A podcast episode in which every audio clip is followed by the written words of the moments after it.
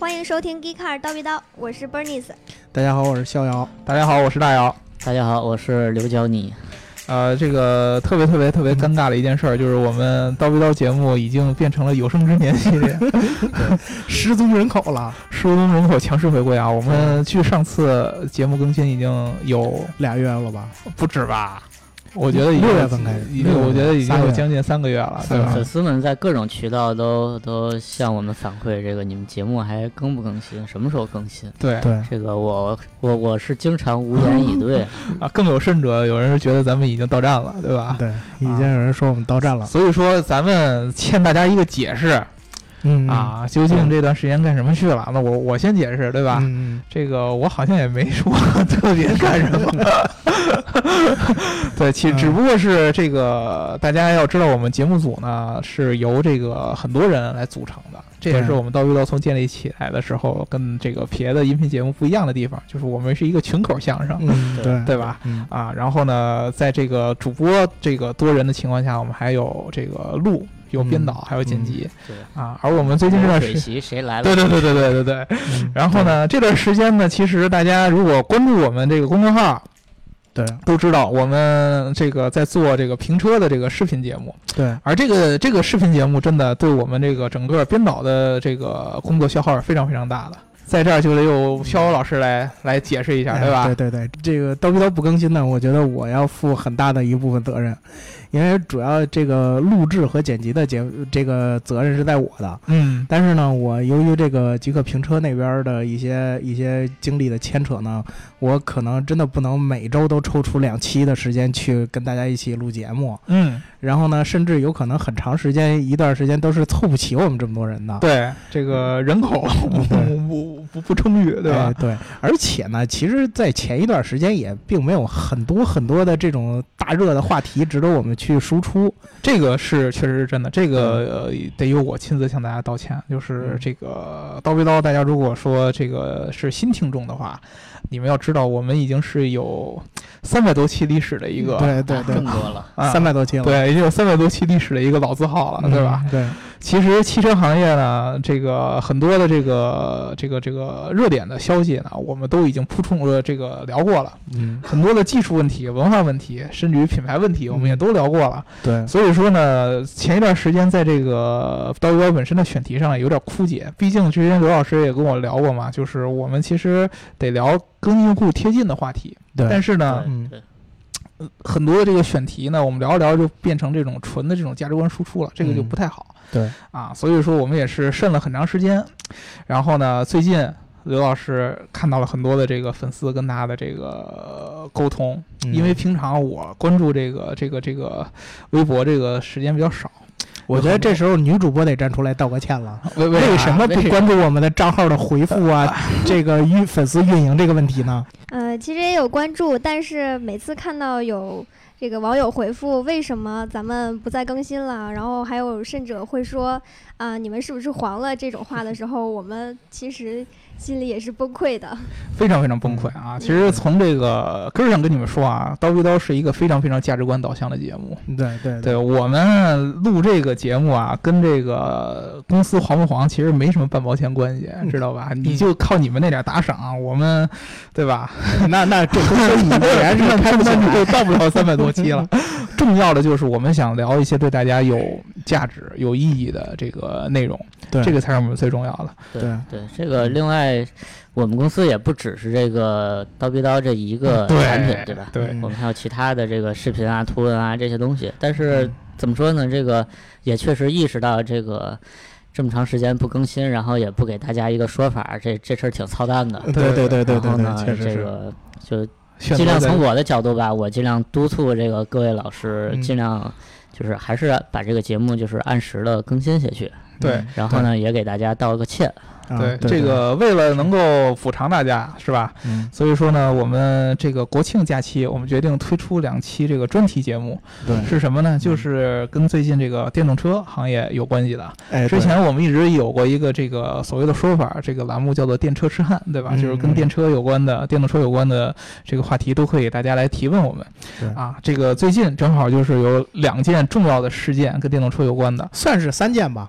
三件吧，两类吧。对，两类，两类两类事件。第一个呢，就是这个新造车这个势力的一些交付对，啊，不管说这个昨天，其实咱们录制节目是今天是二十九号，昨天正好是威马 ES 五也交付，对对对，然后之前 ES 八的这个交付，包括 ES 八这个未来的在那个美国的上市，各种各样的这个新造车的这个跟用户的接触会越来越频繁，而且特别重要的就是线上。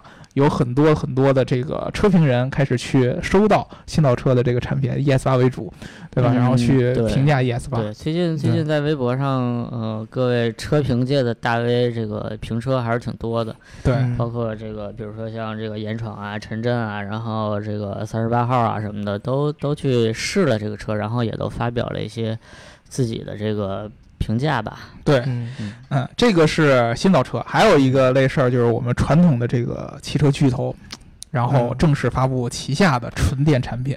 对，这个是算是最近这个电动车行业比较重要的两类事件，对相当于新造车势力和传统造车势力都有一定的更新。啊，当然了，我们特斯拉那边也没少有动作，只不过特斯拉聊的太多呃了，对，聊的有点太多了。对，嗯这个特斯拉其实你已经大概能知道它的一个发展走势了，嗯对吧？？对，而这个这两类他们是比较比较能引起话题的新话题的，所以说我们这两期就分别把这两个类事件跟大家来聊一聊。嗯第一期我们就先聊这个新造车的这件事儿嗯嗯啊。提起新造车，这个最近最火的一件事儿就是这个咱们著名的理性车评人 啊，三十八号美系性能控对吧？去这个评价 ES 八这辆车嗯，啊，在这个网上有一个长达八十多分钟的一个评测视频。对，呃，首先得确实肯定它的这个评测的这个这个这个敬业程度，确实抓的细节很很深，而且聊的也很深，啊，但是这个评测一出来就，从不管是这个我看这个是汽车圈，就是汽车爱好者圈，还是未未来本身这个车主圈，都挺炸锅的。行行业里面也引起了挺多的反响，可以可以说，三十八号这个评测应该是到目前为止引起这个大家争议和讨论最多的一份儿关于这个嗯未来 ES 八的一个产品的评测的内容。嗯嗯，呃，我这个他这个八十分钟视频大家都看了吧？看了，都看了。嗯其实它分了几个方面来跟大家聊 ES 八这个车本身它的一些机械属性、性能上面对，他说了啊。然后呢，它的这个整个的充电模式嗯啊，按他说的就是这个能源这个补给效率，嗯对吧？这方面。然后呢，他聊了智能化。然后呢，他又聊了这个整个的隐私，信息安全，对然后最后一个整个的一个产品的完成度，对，啊，他通过这几个角度来聊这个问题，对呃，其实其实就像三十八自己说的，他这个之前的这些评测可能更多的局限于这个产品本身的层对面。那在未来这个评测里面呢，因为它太有话题性了，而且嗯是一个新生的事物，所以它在这个说这个产品之外，就说了很多这个未来在这个商业模式、在玩法上面以及在价值观上面的一些呃东西。这个其实已经超越了它传统的这个。只评价车本身的，比如说机械性能啊，这些这些层面的一个一个东西，更多的局限呃，更多的是在说这个车的产品思路以及这个公司的做事的一些思路吧。是，呃，当然了，他的这个评价其实总体来说是挺负面的，对对吧？他的评价其实到最后就是 ES 八，还有我记得他说了一句特别特别直接的话，就是他。在他所有评测的车当中，VS 嗯的 ES 八应该算是未完呃成，未完成度最高的一辆车，对没有之一。嗯完成度最低。完成度最最低，对，完成度最低一辆车，他觉得就是这个完成度的车是不应该拿出来就上市的。对，啊，他的他觉得呢，这个现在把它拿出来上市，就是一个新造车公司赶鸭子上架的一个结果。啊，这个其实到最后，大家所有人对这个车的评价是见仁见智的。啊，嗯我们后续也会把我们自己的观点。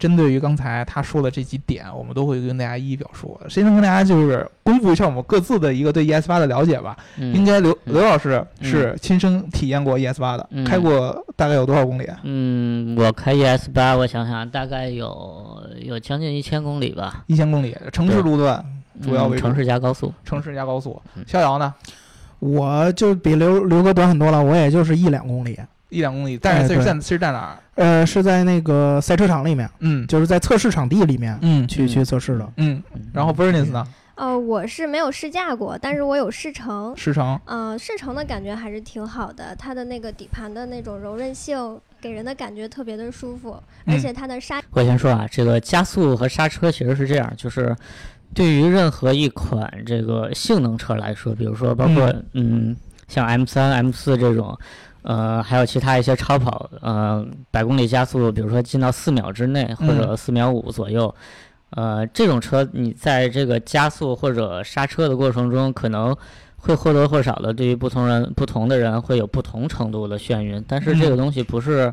不是绝对的，也不是只有电动车才有的。嗯呃，另外就是，其实，在三十八号说这个观点之前呢，很多未来的车主也在这个未来的 APP 里面去反映过，就是说，虽然是电动车，但是 ES 八这个车的提速并没有特斯拉来的那么直接。嗯具体的表现就是，当我深踩电门之后，它可能会有零点五秒左右的这个反应迟滞的现象，就像我像们涡轮啊，对，就像涡轮迟滞的这种感觉，然后它才会给你推起来。嗯这个未来可能是这两个原因让八哥做出这种评价吧。然后我自己开的感觉就是没，我在我开的时候确实没有太多这种眩晕的这种感觉，尤其是从零开始往上加速，那中段的加速。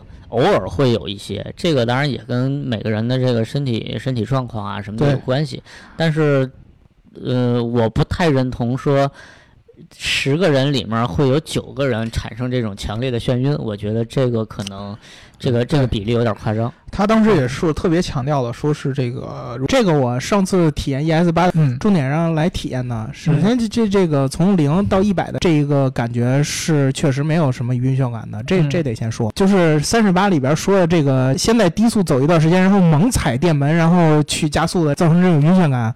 作为一个这么多年开大众的人来说，我 我是觉得他这不叫事儿，真的。你想想大众那个，你踩下来之后，他那涡轮迟滞，那你是什么感觉？嗯对吧？所以我觉得，呃，你要是我我认同刘哥这个观点，就是肯定是会有不舒服的感觉，但是你要真说都把百分之九十的人撂撂倒了，什么吐了什么这个，我觉得，哦，我我再补充一，句，就其实嗯这个眩晕感这件事啊，这个在电动车上面确实给我的感觉会比燃油车上要强。嗯这个可能也是因为这个电动车在你松开这个油门、电门之后，它会有这个比较强的这个制动能量的回收，动能回收这个这个也是有嗯一定的关系。就是总体来说，电动车的这个给人，如果说有眩晕感的话，它会比燃油车带给人更强的眩晕感。但是这个锅是不是这个只是只有未来会有，只能未来来背？这个我觉得是我持保留观点的。嗯对啊嗯，这个其实就是特别明显的，就是它在加速。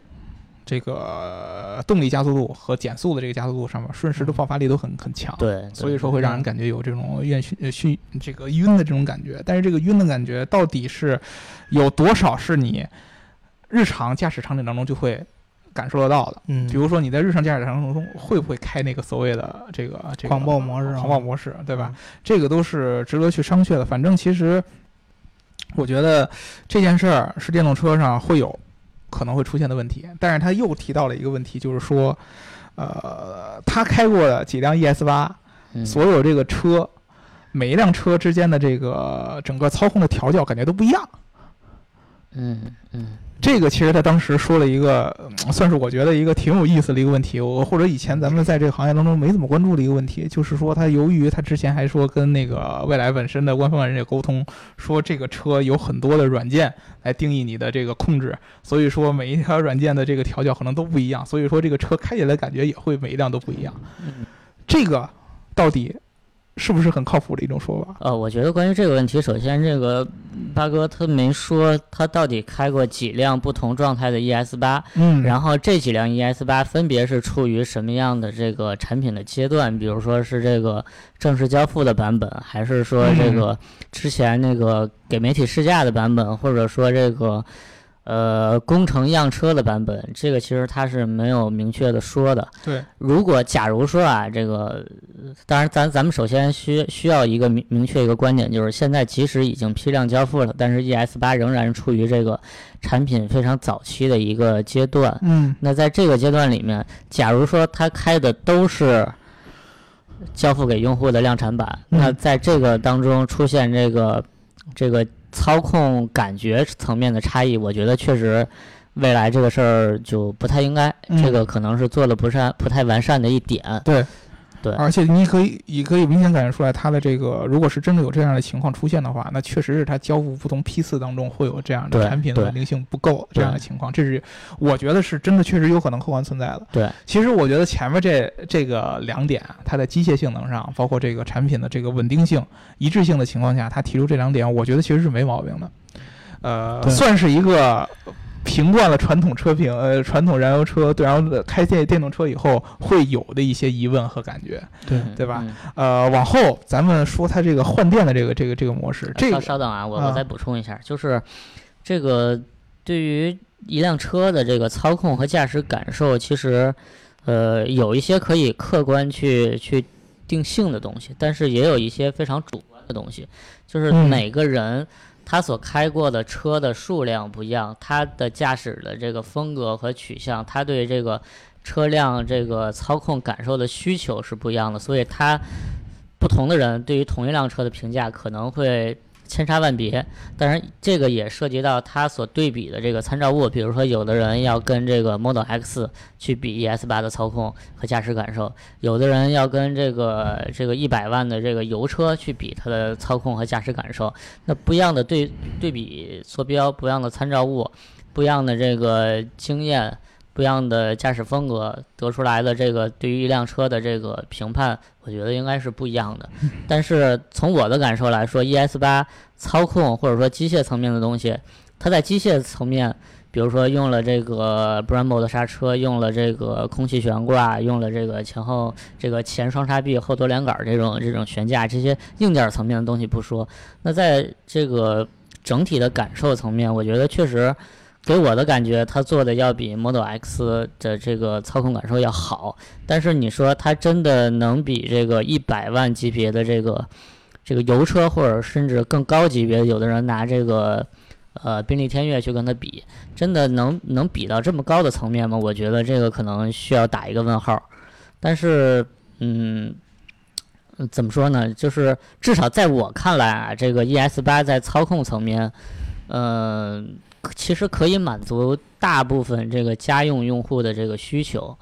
当然，如果你让你拿它跟这个，比如说这个轿车啊，比如说调教很好的这种运动轿车去比操控，那我觉得是真的没有可比性。而且在我的试驾过程中，也对它的比如说这个反呃转向啊，比如说油门刹车啊这种一些很细节的东西，其实我我也有一些我觉得不太顺手的地方。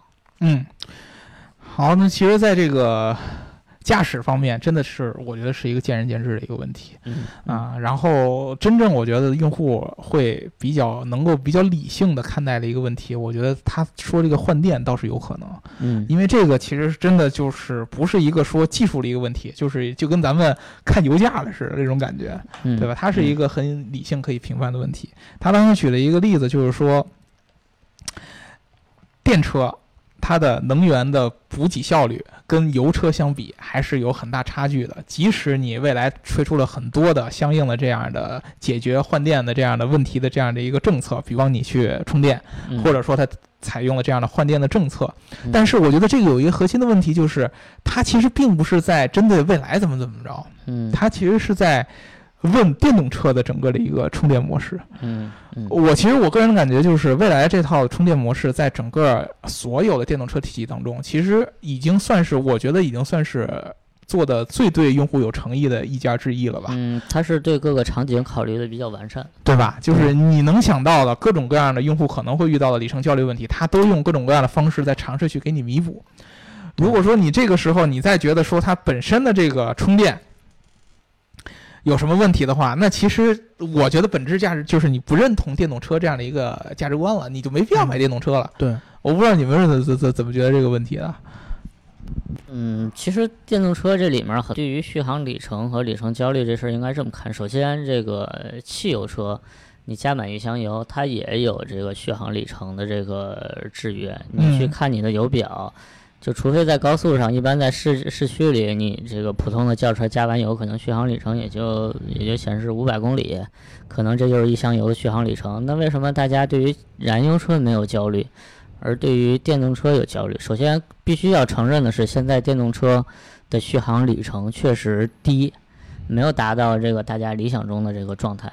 当然，最重要的是因为加油很方便，但是充电并不是那么方便。加油可能你随处都有加油站，然后你在加油站里面可能五分钟你就能把油加满，然后又获得五百公里甚至更高的这个一箱油的这个续航里程。但是在电动车上面，你没有办法做到这一点，可能可能你去外面，就像现在最快的特斯拉，它的超级充电一小时可能也就是充三百多公里的这个续航，这个嗯其实这个这个这个能量补给的效率，还有便利程度，确实跟燃油车有很大的这个差别。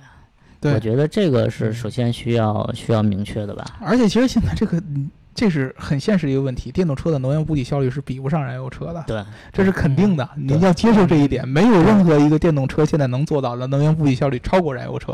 对对对，要是真是做到的话，就没有所谓的里程焦虑这回事儿了，对 你就直接就搞定了嘛，这个问题。对现在不管是什么样的电动车，一定会遇到这个问题。对，这个是非常现实的这个问题、啊。没得洗如果说你你就说我就觉得这就就是这一点限制了我买电动车，那你就确实你就不应该买电动车。嗯，对，这没错对。这个这这这没毛病，这谁说也都是这样，谁做也都是这，样。而且而且也必须这个就是认识到，就是你买一个电动车，它的主要的应用场景还是高效率的通勤。哎，这个它不是不能做这个城际间的长途通勤，但是它的这个通勤的效率一定是没有燃油车高的。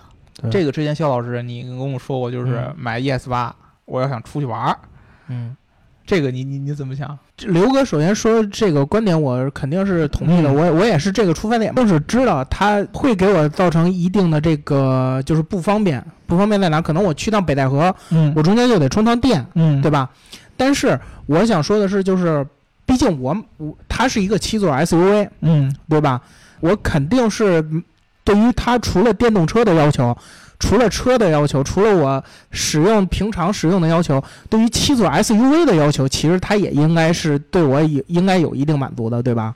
对。那我买七座 SUV 有有一个很大的观点是，我最起码最起码我我应该是能可以带着我的家人坐着七座 SUV 出去的，这是这这是很正常的一个要求吧？对，这个其实就是我觉得不是它嗯充电换电效率的问题，是它本身续航里程的问题。对。嗯对然后，所以我就说，我就说，其实我就一直想想体验，就是说，可以我，我我允许它，就比如说中间我们可以去找地儿充电，嗯然后整个这一圈玩下来呢，我我们就来体验一下，它到底能不能说就是不会影响到我们出去玩乐的心情？嗯。这个我觉得得具体问题具体分析，是，看你这个出游的这个路线以及目的地。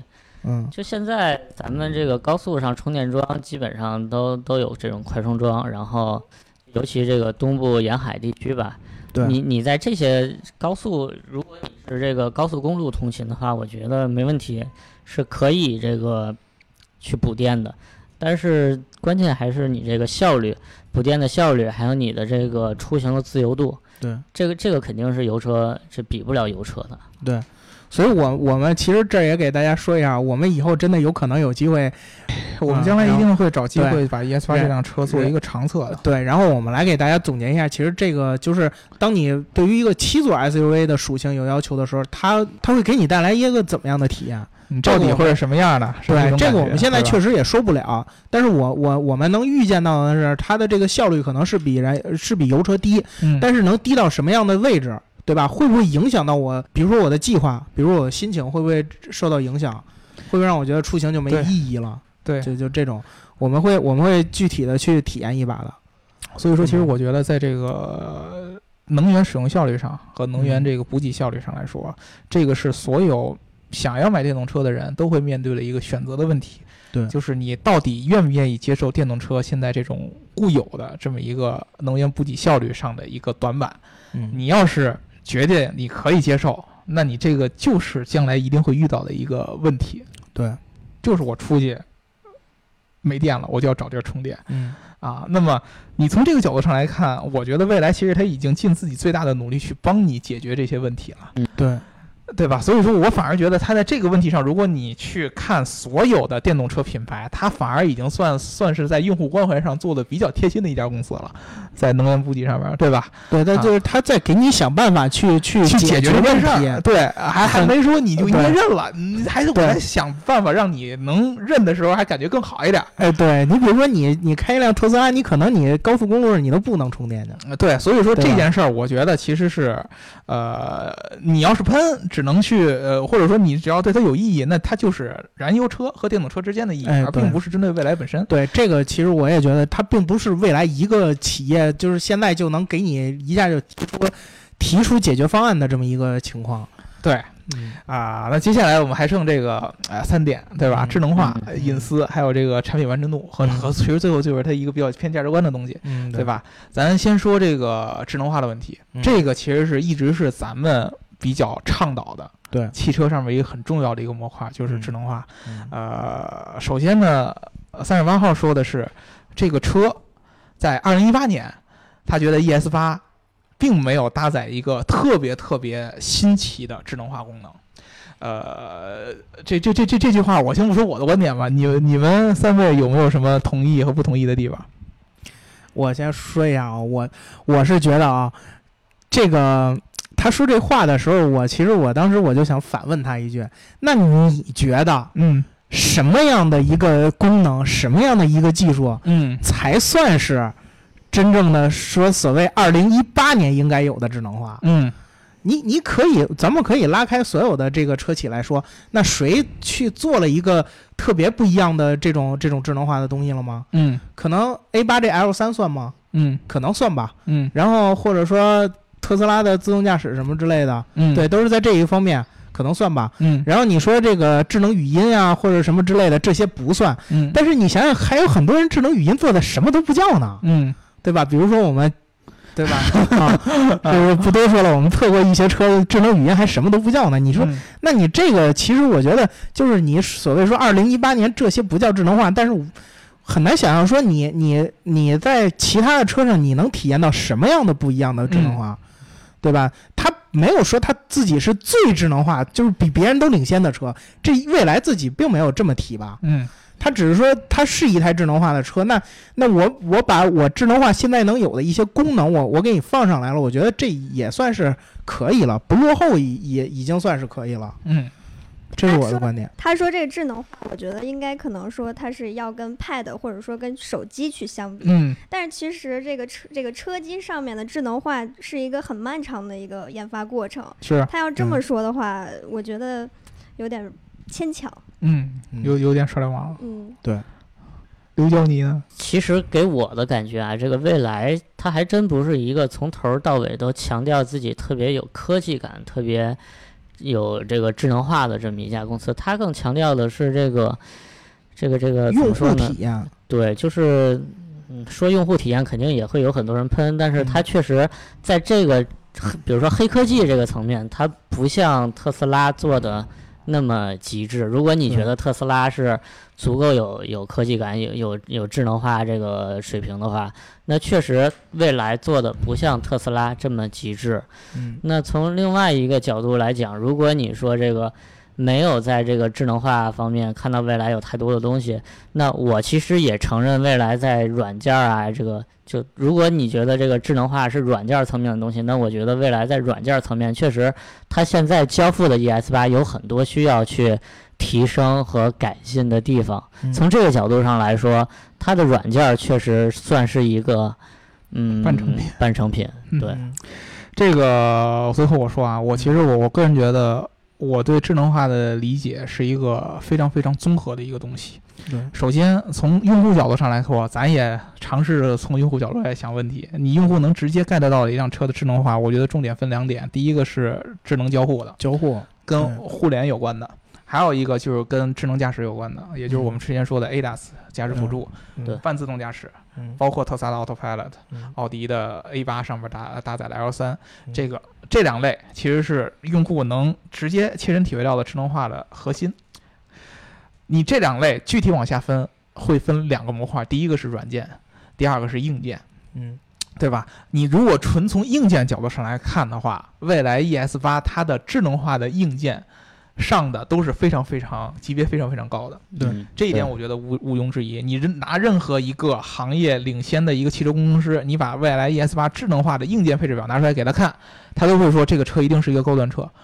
对吧？你不管是呃 Mobileye IQ 4的芯片的应用，包括这样的前置摄像头，包括车身周围三百六十度环视的摄像头，包括它的预控制器、它的屏幕嗯素质，包括它的那个 Nomi。Nomi 那个东西其实要做成车规级，我觉得是要很费劲的。这个这个东西，一般的车嗯不一定能那么好上。Nomi，因为它，你别看三十八号说的，我说我拿一手机架放在那儿也行。手机架这个东西跟我前装放在一个机器人在上面完全两个概念。这个其实是我觉得它反而没有专业的把这东西说出来这个问题。你知道手机的工业设计水平和对，跟车规级是和车规级级，前装我直接摆在上面的工业设计水平是完全两个概念。他还举了小米音箱这个例子，嗯小米音箱是消费电子对，啊，Nomi 那个是汽车电子，嗯。它在工况、它在温度、它在嗯。耐操性。这个标准上都是完全不一个级别，这就是为什么你们看到的汽车内的屏幕永远它的素质是要比很多消费电子的屏幕要低的。对，因为消费电子，我可以把屏幕质量做得很高，比如说我们现在用的手机都用 OLED 康宁大猩猩。啊，那是玻璃屏幕。啊，，那是玻璃玻璃，啊，屏幕素质都可以很高。然后你车机的分辨率永远都达不达不到现在智能手机旗舰机的这种这种感觉。嗯为什么？是因为消费电子它的工况要求没有车机那么严格。你要是用汽车电子的这样的方式来做的话，你最后在满足车规级的同时，你能做出的素质也就是这个样子。Nomi 其实，如果说你不去真正了解它在前装汽车电子工业领域方面的哪些的这样的一个用心的话，你直接去评价它，直接所谓的从用户角度去评价它，其实就是耍流氓。我觉得这就就是耍流氓。其实就像用户说，你凭什么不把手机直接给我摁在车机里边儿？你可以摁呐，那真的是说你在停车场停了一段时间，它烤化了或者取不了机了，你就不能别怪车厂，对吧？这个其实是一个非常现实的问题。所以说从硬件上来说，我觉得未来 ES 八它在智能化上做的并没有毛病，而且就算是它直接说我在硬件水平上是行业领先的智能化，我觉得也没毛病，因为它是事实。对，软件上，我非常非常非常认同刘老师说的。对于这样一家公司来说，它现在如果能把所有的这些硬件装上的都能适配到非常完美的软件来说，如果有人相信这个，我觉得他的逻辑是有问题的，他的思考能力也是有问题的，对吧？呃，一家车企正常的做产品研发，至少要四年往上，五年往上，五十五十多个月吧，对吧？而且前提是你在这款产品之前已经有其他很多成功产品的积累。嗯嗯你对于未来这家公司来说，你从零起步，你可能从很多原来的车企招过来的人，然后呢，你让他们去研发，对吧？他们可能有一些既定经验，但是你这个产品从它品牌公布到现在，其实都不到四年的时间，也就三年多的这么一个时间，对吧？这个时间之内。如果你相信它能做出一个比那些百年车企花四到五年的时间开发还能产品完成度高的产品，我不知道是谁的脑子有问题，对吧？你自己想想，一个新造车公司花三年时间，如果能做出一个百年车企花五年时间还要完成度高的产品，在软件上，那我就我就不知道你你的价值观是肯定是也是有问题的，我觉得。我所以说，从这个角度上来说，用户在购买这辆车的时候，你如果对这个产品有足够的了解，你因为毕竟花花几十万、大几十万的钱呢，你有它了解的话，你我觉得你应该做好这个准备，它在软件上边肯定是有一定缺陷的。这也就是为什么现在很多新造车公司都在强调 OTA 的问题。对，为什么要强调 OTA？这个我们就往下说到它的这个隐私问题嗯啊、有一定原因。为什么强调 OTA？因为其实任何一家新造车公司在这段时间之内，这么短的时间之内，他都不可能把这个产品的完成做的完成度特别特别高。这就是为什么他强调 OTA，因为如果他不强调这个的话，他这个产品将来就没有可能去后续补足这个完成度了。传统车企它之所以不怎么强调 OTA，是因为它之前的积累已经让这个车的完成度很高。这个其实是对于新造车来说，第一是它的产品的一个宣传策略，第二个也是它为了完成这个产品不得不做的一件事儿。不单单是未来，特斯拉在刚刚出厂的时候，Model S 在刚刚出厂的时候，完在软件上的完成度也非常非常的低，也是通过后来很多整车的 OTA 才更新到后来的这个程度，包括它的 Autopilot 这样的一个这个这个驾驶辅助系统，也是后续通过 OTA 来来更新的。这上面有一个很重要的一个区别是什么？传统车企由于它的固有的这样的产品研发模式，它的逻辑是说，我这个产品出厂，它就要有很高的完成度。所以说，它的认知价值观呢，里边 OTA 的在整车的这个架构当中的优先级是往后放的。这就为什么大部分车厂虽然说它也宣称传统车厂它也宣称有 OTA，它现在为止一般都只能 OTA 这个娱乐系统。而并不能 OTA 其他车身的核心的零部件的这样的一个控制，对吧？包括你的操控，包括什么？但是特斯拉它其实已经开放了很大的这样的一个权限了，甚至于有的人会说我 OTA 特斯拉之后，我再开这个车的感觉跟我之前的感觉就不一样了，而不简单单单是一个这个互联系统这么一个升级。这个是对于新造车公司来说，它的一个既定的商业模式。你如果说你买了这么一个产品，我觉得其实一个非常非常容易的逻辑，它一定会是这样的一个一个一一一一一个情况吧。这个就跟我觉得之前我们说的这个，呃，电动车和内燃内燃汽车在这个能源补给效率上的差距问题是一样的。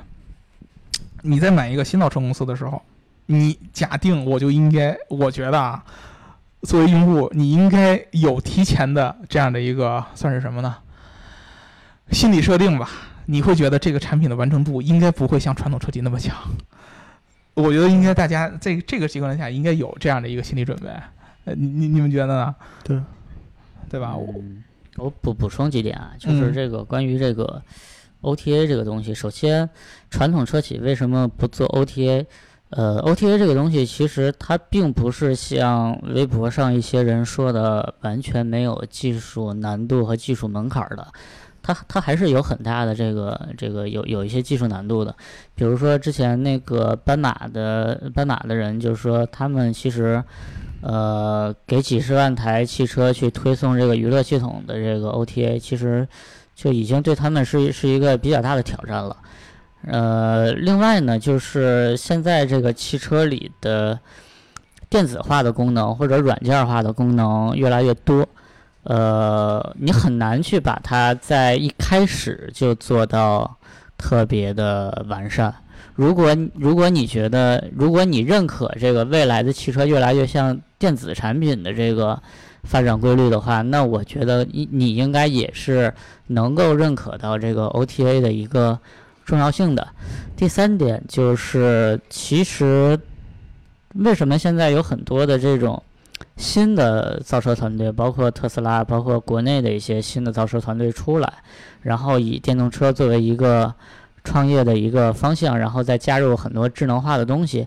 因为现在在这些团队没有出来之前，大家在汽车行业里面都在遵循固有的游戏规则。嗯，那当。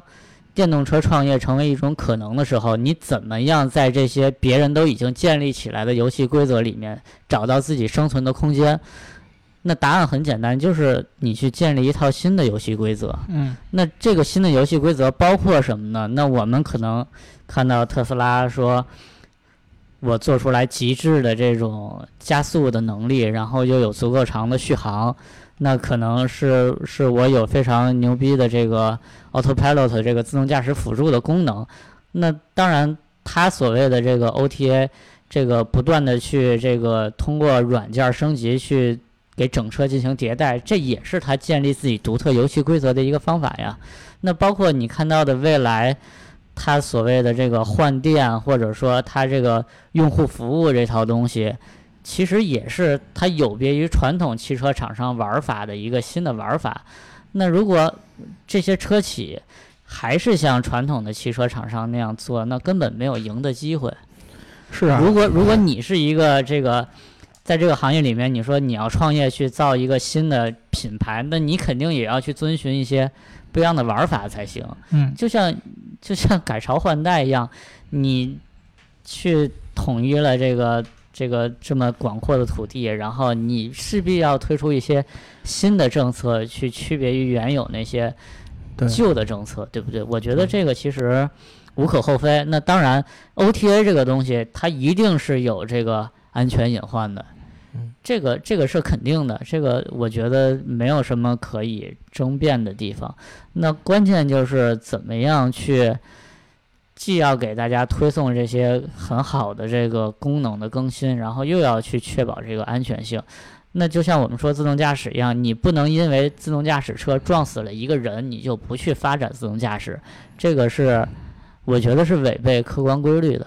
是而且另外一个角度来讲，这个电动车时代或者说新的这个汽车时代，这个迭代的周期是否还会像原来，比如说像德系车七八年一换代这么长的一个周期？我觉得这个长周期在现在这种移动互联网特别飞速发展的时代，其实是已经不符合这个产品的这个产品大家对产品的这个需求了，所以不可避免的，厂商要把很多这种，比如说像 OTA 实时更新这种新的功能去加进去。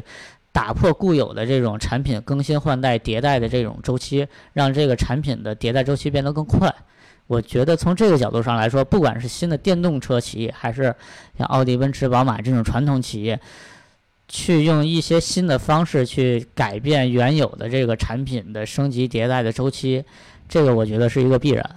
嗯这是肯定的，因为其实对于整个的这个汽车行业来说，呃，所谓的用户思维是一个崭新的一个逻辑，但是我觉得有的时候在国内讲用户思维其实是一种病态的一种心理，是什么呢？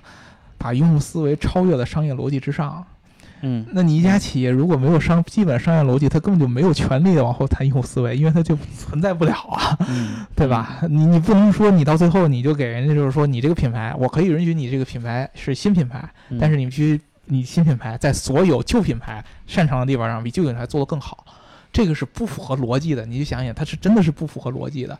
就是人家旧品牌已经做了这么多年，人家有这么强的优势，然后你让一个新品牌在出来的同时，短期之内做的比旧品牌的这个模优势的地方还好，这是不可能的。你只能说我换一个玩法，嗯，去做一些你们旧品牌以前好像不怎么去关注的事儿，嗯然后我尝试用我的这个新优势去跟你的那些旧优势去争一争，对，对吧？你只有只有这个逻辑啊，因为这个有一点很很很重要的区别，就是汽车到最后它还是要遵循着老的那些东西在生产的。它毕竟是一个在路上跑的大规模工业生产的，以安全为前提对对，对对，我觉得这一点三十八号他说的是没毛病的，就是车你最后最后还是要保证安全的一个一个一个一个，喂，车还是要保证安全为前提的这么一个工业对，啊制品，对吧？它还是按照老的模式在做生产，嗯但是并而且，嗯，你并不意味着新的模式就在这上面完全没有用的这个可能性。对，嗯而且其实这个特斯拉之前出了那么多这个安全相关的问题，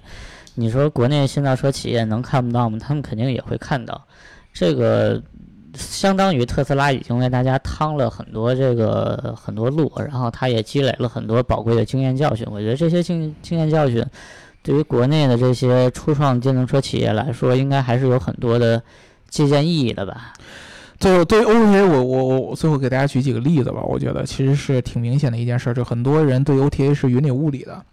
啊，OTA 一件特别明显的一件事儿，就是比如说我们现在有很多传统的车企在做 OTA 之后，它都会解锁很多新的功能。嗯啊，比如说用 APP 来远程控制这个整个车的这个这个这个这个呃发动机启停啊，控制它的喇叭，控制它的车门的开关。这些其实都是原来整套汽车体系当中不可能出现的问题啊、不可能出现的一种功能。为什么？是因为这个车在整个设计的过程当中，它就没有考虑过我的发动机启停模块、我的车窗关关闭模块、我的这些模块将来有可能会通过 OTA 来启动你的电控效果，这是之前在整车架构设计当中都不会考虑到的。现在有这套体系支撑之后，那就意味着一旦我把这套整车体系在设计过程当中，我就考虑这些问题，将来有可能解锁的功能会越来越多。这个是一个理念上的一个直接转化而不是一个你通过一款产品就能直接看到效果的一个东西，它是在为未来做储备。因为我们刚才说了，整个车的研发周期是非常非常长的，有可能我一个车车企把这个平台定起来以后，我未来好几代产品都会用这一个平台往下改改改改改改改改改，嗯都是中期小改款。你在这个底盘或者说这个整车架构定义过程当中，如果没有考虑到 OTA 的话，你后边很多的这代你都不可能通过升级来达到人家的那个效果的。这个是一个理念的一个职业转化，并不是说你用一个产品就可以定义的。你作为用户，你可能说我不关心这么多，但是你不能说它就是没用的，对吧？呃，往下我们说隐私，隐私其实我觉得是在咱们中国一个比较这个这个隐私这这个 这一点啊，我特别想听听这个 Bernice 同学是怎么看的。你你你从一个角女生的角度来看，这个你怎么看待未来三十八号说的未来这个隐私这个问题？嗯，其实我觉得在中国这个情况下吧，隐私有些情况下已经被很大程度的暴露了，而且我们并不是很去关心这个问题。虽然我们在理论上我们很纠结啊，我们这个这个信任何信息不想被知道啊什么的，但是其实，嗯，通过快递呀、或者外卖这种情况。还是很大程度被透露了，我觉得这种情况应该也会被延伸到车车辆上吧。这个啊，其实你这个逻辑，这个这个网上有很多人也是也是像你相同的逻辑，就是说在我们现在已经已经没有隐私可言了。那一些人对此观点的反驳是什么呢？这个说法是这样的，就是假如你被强奸了很多次，那我说，那我再强奸你一次，有什么不一样？有什么不可以呢？这个是我觉得是个流氓逻辑吧。你首先你这个问题是大家首先对隐私的定义就不一样。嗯你觉得强奸是隐私，对吧？我觉得什么其他是隐私。我觉得有的东西我可以不把它当做隐私来看，我可以分享给你。比如说我在车里边打个哈欠之类的，嗯，然后你就非说了，你要是在车里边打个哈欠让别人看，那你就是活该被人强奸。你这不就是、嗯这不就是呃道德绑架？因为你嗯本身大家对隐私的定义就是不一样的。嗯我觉得这个例子举得特别好，因为隐私是什么？隐私是一个从国外，真的是从西方传到我们中国的一个理念。这个我觉得大家都应该认可吧。以前咱中国其实没有这么强调所谓的隐私的这个观念，嗯对吧？包括我们之前其实跟父母来说，父母会随便问你的隐私，父母会随便开你的房门，对，是西方的价值观让我们逐渐重视了隐私这个东西。嗯天生我们中国老百姓对隐私很多的界定就不是像西方人家人家那么那么明显的，啊，这种感觉就像什么？你知道我们中国在菜市场什么的吃饭，我们杀生是没有什么什么什么无所谓的，我们杀鸡杀牛，我们直接就上刀放血，对吧？你在西方，他们就见不了这个，哦，你居然能敢这么杀牛，你居然这么这这么杀鸡，对吧？我们都是得让这个牛安乐死。让猪安乐死、电死，让他感受不到痛苦。你一刀就割喉，受不了。中国人管这种叫圣母婊对，啊，说你你你怎么杀的？你到最后不也得吃的吗？他不也得死吗？牛你你别别吃的呀。我们中国人对待隐私的态度，在西方人看来也是这样，他们会管管我们叫隐私婊。你们根本就不叫重视隐私，你们这是对你们自己有这么一个交代和心理安慰而已，对吧？这个就是一个特别明显的一个区别。我对真正对隐私的概念是起源于之前我我举我之前也举过这个例子，就是咱们都用过智能手机，智能手机刚来的时候，你下很多 APP，尤其是安卓机，你在下 APP 之前，它会给你一堆权限列表，问你要不要打开这些权限，然后你可以选择同意，你也可以选择不同意。你不同意以后，这个软件就装不了，就用不了。你同意了以后，你就能获得这个软件给你带来的便利，嗯对吧？嗯，对，我一般情况下就是这个软件，如果说我觉得我一定必要，我现在就要用，我就看都不看，我就直接就我啪啪啪确定了，我不管那么多了，因为我觉得便利对我来说是最重要的。对，我那会儿我在英国留学的时候，我跟我在一块儿的一个英国的一个小哥，他就真的会把这东西都看一遍，然后他他跟我真说了一句话，我特别特别感触。他说我不信任这个程序，他就没装，我宁肯我不要这个便利。这这就是三十八号的逻辑，就是我知道现在有很多 A P P 或者厂商嗯是会去搜集我的隐私。嗯，对于这些厂商，OK，我可以给，但是对于未来，我不信任你。嗯你不信任你，你就不会买它。这是我刚才说的原因。我选择说我不信任这个软件，所以说我并不是说这个软件不好，我不信任它，我也不会买它，我也不会用它。就像我刚才说的，你不信任它，你就不会买它，不会用它。这个确确实是现在这样的。你中国人其实根本就没有这个逻辑。对，我在选择用不用这个这个东西的时候，我并没有考虑到我信不信任它还是怎么着，我考虑到它能给我体验什么便利。当它给我带来便利之后，我再好往回找吧，说哦，好像你又侵犯我隐私了。这个逻辑是优先级是不一样的。我们中国人不是不重视隐私，我们是后来重视的隐私，导致我们对隐私的优先级是朝后放的。西方人他由于天生就很注重隐私，他的价值观就是这样的，所以说他在看一件产品的时候，他对隐私的优先级非常非常高。而且即使如此，你们也看到美国扎克伯格那个那个受审这个事件了。现在这个互联网时代，他们的优先级也在逐渐下降，因为很多东西的时候它这都是隐性的，根本都没有给你选择的权利，对吧？所以这个问题是见仁见智的。哎，其实我就是就三十八号里边提到的这这一个观点，我我有点想法，我想跟你们交流一下。就是说他他说他说到腾讯了，他他说到微信，嗯。他说：“我选择信任微信，嗯，但是我不选择信任这个未来，嗯。然后他会说，因为我在车上说的一些东西，我的一些场景啊，什么这些东西会被泄露出去，嗯。但是我们想想，是你在微信上说的这种东西更重，还是说你在车上说的这种东西更重？其实这个就没有任何的，对吧？没有一个评估标准的。”对，所以你你选择信任微信，所以你会把你你会把你很我们很多人都把很多工作上很重要的事儿就放在微信上去说，对不对？是吧？微信也能也能调用你很多东西，可以，对吧？是是是吧？可以，对吧？然后然后就是他说在未来上，我在车上的一些东西是我不想允许给别人去看的。嗯，那我觉得，那你既然是这个观点，我们往回推的话，那你更不应该信任微信。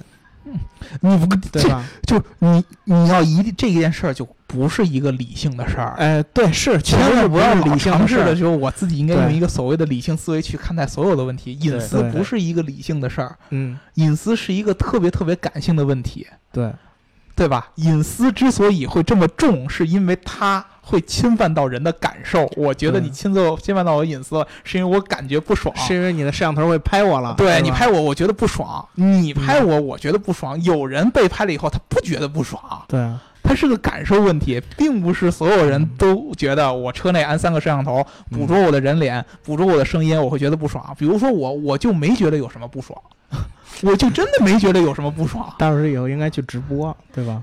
而且天干什么都直播。这个这个汽车收集隐私这个事儿啊，我觉得，他之前特斯拉也做过，特斯拉也有充外的这个摄像头，然后他会用这个摄像头去拍你前方这个这个道路，嗯，然后他收集这个信息，然后让他更好的去做这个自动驾驶的算法。但是他收集这个信息的时候，他会跟用户说我要收集你的信息，嗯，然后这个你同不同意？然后它它是这么一个逻辑，然后在未来这个车上，到底哪些传感器收集了这个信息并上传了信息？这个其实这是这是需要，我觉得需要未来可能给一个给一个解释，对哪些信息是脱敏的，哪些信息是带有这个这个个人标签的，这些我觉得应该是有一个说法，但是也大家也不要认为就是，呃，车上可能。多少个摄像头，然后多少个麦克风，就搜收集的这些东西，就完全会被上传到云端，被储存到服务器上。我觉得这个是，嗯，很多很多功能是，既然你你要享受这个功能，就必须要要付出这个代价。对，我觉得这就是交换的，交换来获得的，就是你拿隐私交换来的便利嘛。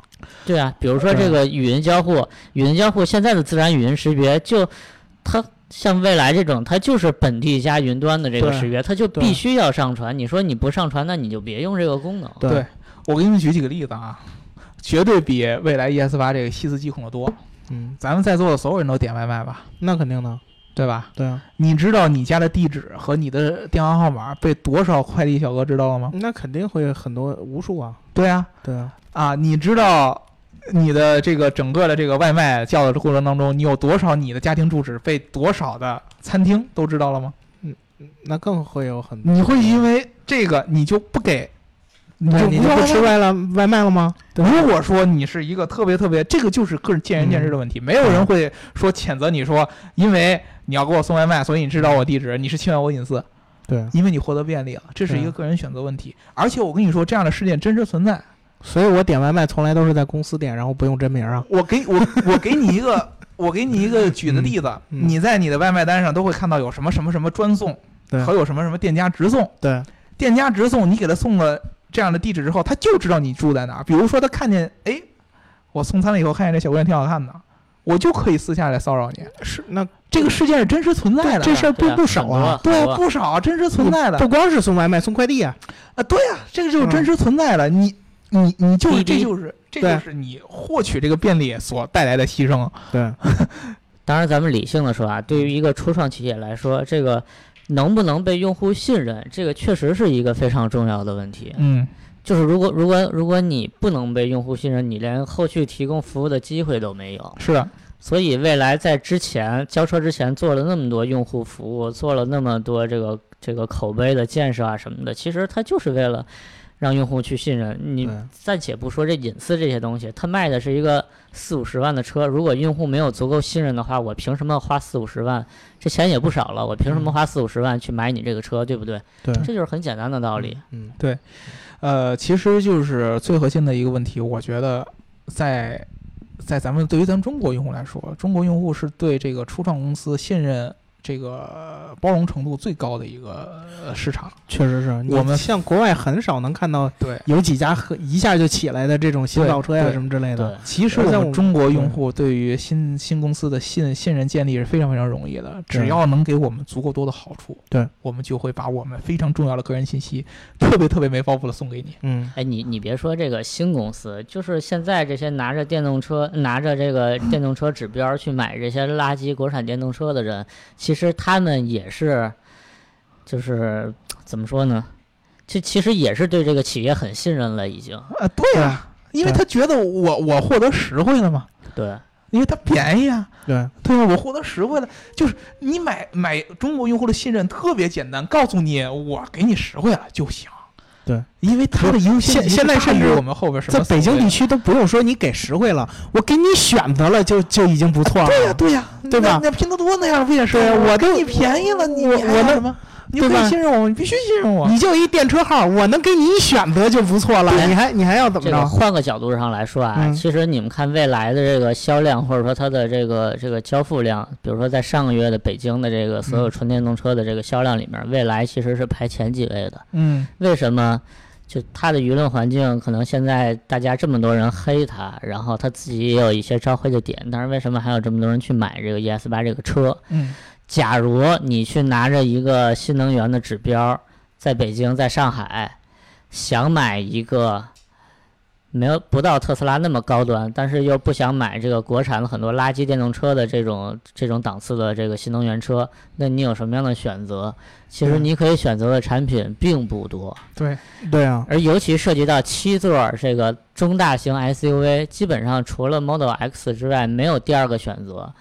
那未来在这个价位推出了一个相应的产品，那自然就会有人去觉得这个产品值，符合他的需求去买。对，呃，这个其实我们聊了他最后一点啊，就是整嗯个他说的这个未来的这个公司价值观和他这个产品完成度问题。产品完成度其实我刚才也聊了很多了，咱聊嗯重点说价值观，这也其实我最想说的一个一个问题。刘老师刚才给了一个特别好的一个一个一个一个话题，就是我现在作为一个车主，我到底为什么要买 ES 八？如果从这个角度，你纯从用户的决策逻辑上来说，它其实是分好几个步骤的。第一个问题，其实用户会考虑我为什么要买电动车。你先考虑说我为什么要买电动车，之后你才会说考虑为什么要买 ES 八，尤其是在北京，这是特别嗯现实的一个问题。对对我为什么要买电动车？我可能没油牌儿。哦，对我基本上我觉得就两个选项。第一个，我认同电动车的价值观，对，嗯，就真正的就是我跟那个牌不牌没关系，我就是认同电动车价值观，我就想买电动车。但我我又觉得这个是相对来说少数是少数的，嗯是少数的。你如果是这个电视的话，那你真的太厉害了。对对，我觉得你你能看到这一点，像没准你是业内从业者。对啊，我觉得你，那你说白了，嗯你真的高瞻远瞩，对因为这个确实电动车真正的爆发的这个利好的时候，会是在几年之后的，对吧？对嗯你都不是眼前利益的，对吧？你已经嗯是非常非常目光长远的一种用户了，嗯高智慧型用户，嗯对吧？还有一种，这大部分用户的就是一个不得已而为之，对。就是我没没有内燃车的号啊，对吧？我只嗯能有新能源的号啊。嗯我也想买叉三，啊，对对啊，尤其在北京我也想买明显的 Q5 对吧？上海也是啊，对吧？这个这个指标问题嘛，对不对？我就嗯只能买这个，只能买电动车。好，那么你决策了这个以后，你才开始往下看。我决定要买电动车以后，我开始选这些品牌嗯。为什么要买？呃，为什么要买蔚来呢？还是两个选项。第一个，我认同蔚来的价值观，嗯我就觉得这车好，嗯这车是服务的，对吧？这车是用户思维的，我就觉得这车好，所以说我买它，我就喜欢蔚来这品牌嗯。他说用户思维我认同，嗯他车主服务思维我也认同，对吧？所以我就喜欢他，我是蔚来的粉丝，这是一种。还有一种对，不得已而为之，没了，我就这点钱，我同级别一看，啊，除了这个这个便宜的，对，除了 Model 叉就是它，便宜的我就想就便宜了而且我家里人又多嗯，我除了便宜的这些电动车，我那都买到七座的时候，我就只有 Model 叉了，没别的可选，这这这就就这一辆车呀，对啊，对不对？嗯，那你就这一辆车了，那你完不完成组会？那你买不买 对啊，对啊，你买不买？你也嗯你也你也没别的选择。其实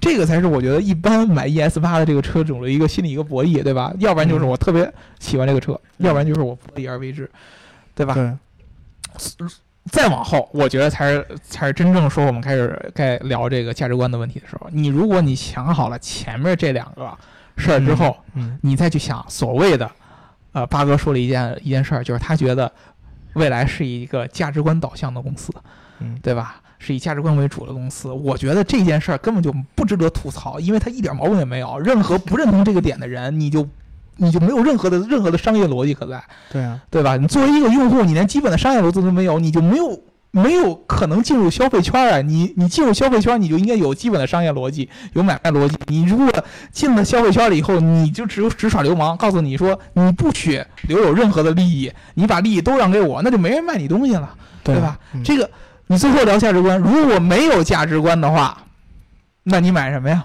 嗯，这个对，做公司最后还是还是做成商业公司，这个赚钱获取利润是这个第一要对对啊，你作为用户，如果你不认同公司卖你东西是要赚钱的，那你就根本没有资格参与到买卖过程当中啊。嗯那那你还不如自己造呢，因为不可能有买卖了对啊，嗯对，因为不可能有买卖了，对吧？嗯，这这就是一个最基本，你不可能说我讲用户思维到最后，用户思维已经超过商业逻辑的存在了，这是不可能的，对吧？所以说，你如果没有价值观，你如果说我真的就是用户，我就告诉你我没有价值观，那你买什么车？嗯，你想想你刚才那套逻辑，你买什么车？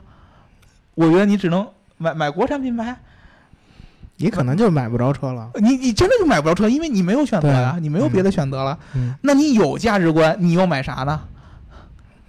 越来越来越呀，你有价值观，那你就认同哪个价值观好，你认同什么，对啊，对吧？嗯你如何不管你怎么想，这都是无解的。所以说你怎么着，我觉得未来说它是一个价值观驱动公司，这个一点毛病也没有。嗯任何公司都有价值观，而且越是新的公司，它越要依靠价值观来取胜。嗯对因为什么？这个因为价值观是它一个最容易先建立起来的一个快速建立的一个模呃一个一个一个优势所在，嗯，也是最开始能够俘获核心用户的一个一个一个所在。是的，对。但是大老师，这这就是说到这儿了啊，我我想说一句，就是这个，呃，八哥有一句话，我觉得就是挺我我我比较赞同一点的啊，就是说嗯。现在我们看到的是未来很多好的地方，嗯。但是真当有有一段时间之后，会发现未来的销量啊下降了或者什么之类的时候，八哥的那意思我，我觉得很很有道理的，就是你没有办法去要求消费者，因为你是一个新造车，因为你是一个新新的这个企业，嗯。就去给你同情，嗯就去买你的车。这个我觉得说，这个这也是我觉得说的没错。对，这也是商业逻辑。也就是说，你说我们看到它现在很多方面很好，就是就销售啊或者什么之类的，就是很红的，很红的是这样。其实当它过气的时候，它也是因为这个道理。我也也没毛病，我也跟你说一个一也是逻辑，你作为一个消费者，你没有任何的理由要求一家公司亏本卖你东西，是不不，对吧？但是我的意思就是说，两边谁亏了，就是两边谁谁谁就是最后占比如说他他那个你不能要求企业亏本卖你东西，你也就是不要就是当以后大家谁也不买你东西的时候，你也不要去哭，对吧？因为这就是商业逻辑。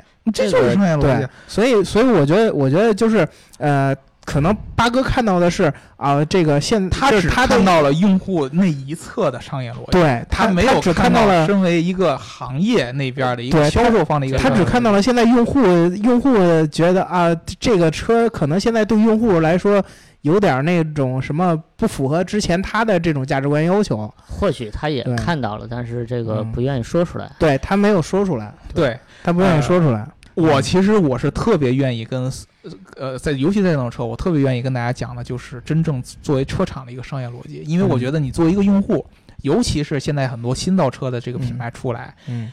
什么什么样的用户适合购买新造车品牌？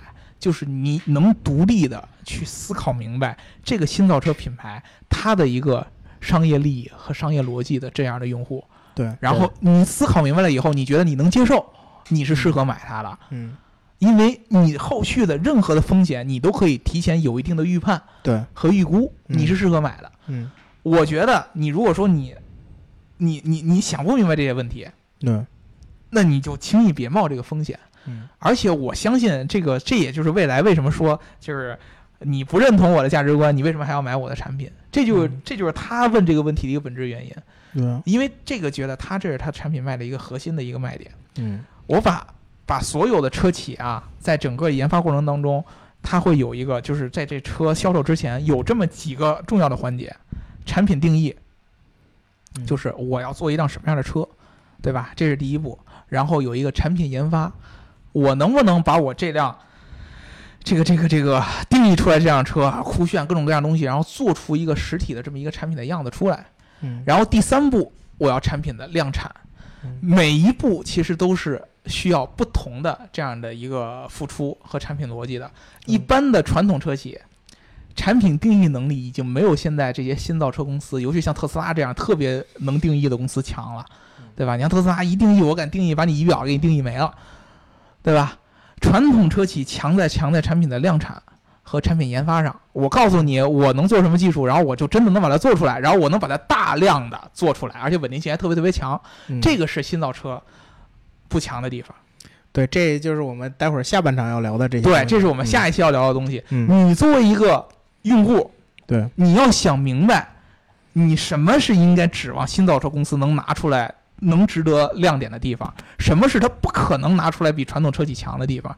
你要想明白这一点，你是适合买新造车的产品的。这个接着你这个说啊，就是我觉得现在这个，比如说微博上啊什么的这种这种争论，不管是好的还是坏的，其实对于对于这个电动车发展来说都是都是有意义的，因为对，就是只有通过争论，大家才能更好的去看清这个东西。对，当然，这些不好的观点，或者说这个，嗯，带节奏怎么说负面的的观点啊，非蠢即坏的观点，它一定是会经过这个时间的考验被剔除掉的，或者说被被别人鉴别出来的。嗯所以从这个角度上来说，在这个时候引发这场关于这个电动车以及这个未来汽车智能化的方面的这个讨论，比如说未来到底靠不靠谱，比如说 OTA 到底有没有必要，这些讨论其实我觉得都是有意义的。嗯，对，这样才能让更多的人更好的去知道这件事儿，去了解这件事是儿，进而去对它产生自己的一个判断。是。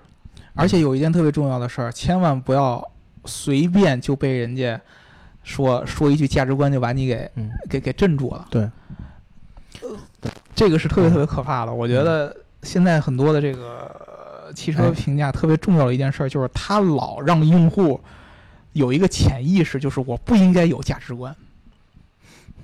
我觉得这个是特别特别可怕的。你没有价值观以后，你就没得可买了。哎那我其实我我想说一句啊，就是我觉得听完他的这个节目和听完咱们这个节目之后，你说这个 大家就是脑子里想的是是说我是在观察一段时间呢，就等别的企业这些车都出来呢，还是我现在就买一台 ES 八？你就应该先想明白你到底是谁。对，问题是，嗯大部分买 ES 八的人，他都是有新能源指标在，这个嗯指标是有一个有效期的，对，有一个时效期的。对你现在不买，你现在不买也没别的。就看你自己的需求了嘛，嗯对吧？这个嗯东西我觉得这个其实挺挺容易理解的，而且我始终觉得，比如说再过十年、十五年，这个汽车品牌卖的就是人设，嗯，你能接受这个人设？比如说我喜欢 mini 这种风格。这种这种调性，嗯那我就去买 mini。我喜欢宝马的调性，那我就买宝马。我喜欢奔驰这种调性，我就买奔驰。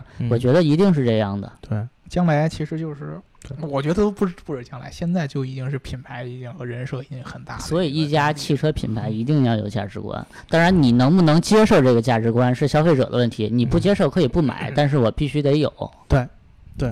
确实是。对，千万不要被那些所谓的理性的这样的评测来来来来捆绑。所有的评测都是带有主观都是。都是价值观它其实都是主观，只不过一个评测告诉你说你不应该在购买时候有价值观，这是耍流氓，因为他在用他的价值观告诉你你不应该有价值观。对，嗯，你你要没有价值观就没必要评了，对吧？呃，我们这期节目就是想告诉大家，你有你自己的这个判断能力，对。对吧？这个是我们做对。聊叨叨这个节目自始至终的一个重要的目的。我们我们很欢迎别人来 diss 我们，对我特别特别喜欢别人 diss 我，对尤其他 diss 的让我发现他跟我不是一类人的时候，你就应该 diss 我。你如果跟我不跟我是不一类的人，然后你觉得你没什么可 diss 我的，那就不对，说明你没有想法嗯啊。然后我觉得你 diss 我有道理，然后我也不会反过来一定要你认同我，因为我就知道你跟我的想法立场是不一样的，对，就是对吧？对我我觉得我们刀逼刀的最大意义就是让大家树立起自己的价值观，对吧？这个现在汽车行业就是这么走的。嗯，你去看未来未来 ES 八这帮核心的粉丝和车主，嗯他一定是有非常强自己独立思考能力的对这帮人。绝对是啊，这就跟最早特斯拉那帮车主一样，你你看人家 A P P 上人家那文章写的都特别特别的啊真诚，肯定是有一套自己逻辑的。对，你认为这个逻辑是你的问题，，对，但是你不能说嗯就他就活该你你你你有这套逻辑，你就不是你就不是正常人，你就不不不，将来你也会这样。这其实就是很简单的小学时候我们就学过的道理嘛，小马过河，你自己走一遍才能知道，才能知道。你听你听三十八说，你听我们说，你听未来的那帮人说，都都不管用，就看你自己。嗯对，你想知道价值观有多重要，你听我们下一期。啊，嗯听听逍遥老师怎么看待这些德起所电动车的，你就知道价值观有多重要了，嗯，对吧？嗯，好吧，那么行这一期就聊到这儿吧。嗯嗯。啊，嗯大家如果对这个未来 ES 八有什么自己的想法啊，对。包括这个不管是本身产品本身的，还是这个所谓价值观上面的，对。都欢迎嗯在这个公司这个我们节目的这个评论上面跟我们互动，嗯。对吧？包括其实不只是未来 ES 八啊，包括现在其他的一些新造车对其他的一些新造车品牌的电动车，对你有什么想法，也都嗯欢迎跟我们来互动。非常希望听到大家的声音啊，对我们也好长时间没跟大家对，好久没有互动了，是吧？嗯嗯，好，那么这这一期就聊到这儿，各位拜拜。拜拜。拜拜。拜拜。